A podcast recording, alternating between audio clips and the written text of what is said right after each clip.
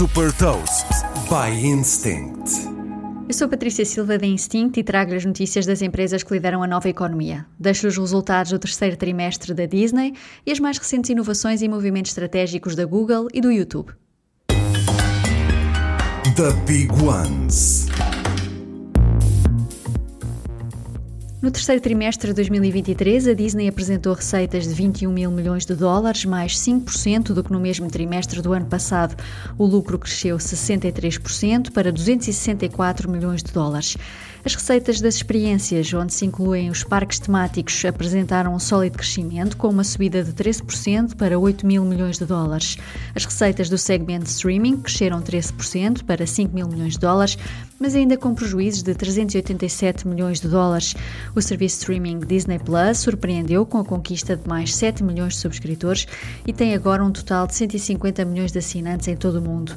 Antes desta divulgação de resultados, a Disney apontou também um novo CFO e informou que vai assumir o controle total do Hulu através da compra da participação de 33% que a Comcast detém neste serviço de streaming.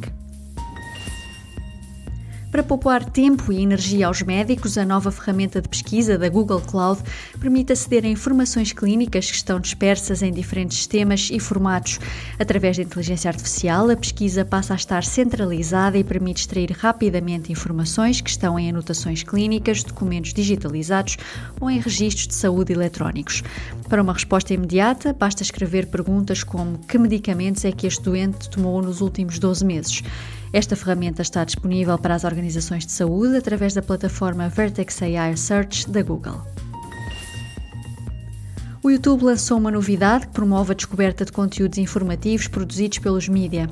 Disponível em mobile, agora, quando os utilizadores estão a ver vídeos de notícias, surge uma página com sugestões de mais conteúdos de fontes jornalísticas sobre esse tema. Por exemplo, vídeos de longa duração, transmissões em direto, podcasts e vídeos de curta duração do YouTube Shorts. Desta forma, é possível explorar os tópicos que marcam a atualidade através de várias fontes e de diferentes perspectivas. O YouTube vai também investir 1 milhão e 600 mil dólares para apoiar a criação de conteúdos noticiosos de formato curto para o YouTube Shorts. Saiba mais sobre inovação e nova economia em supertoast.pt.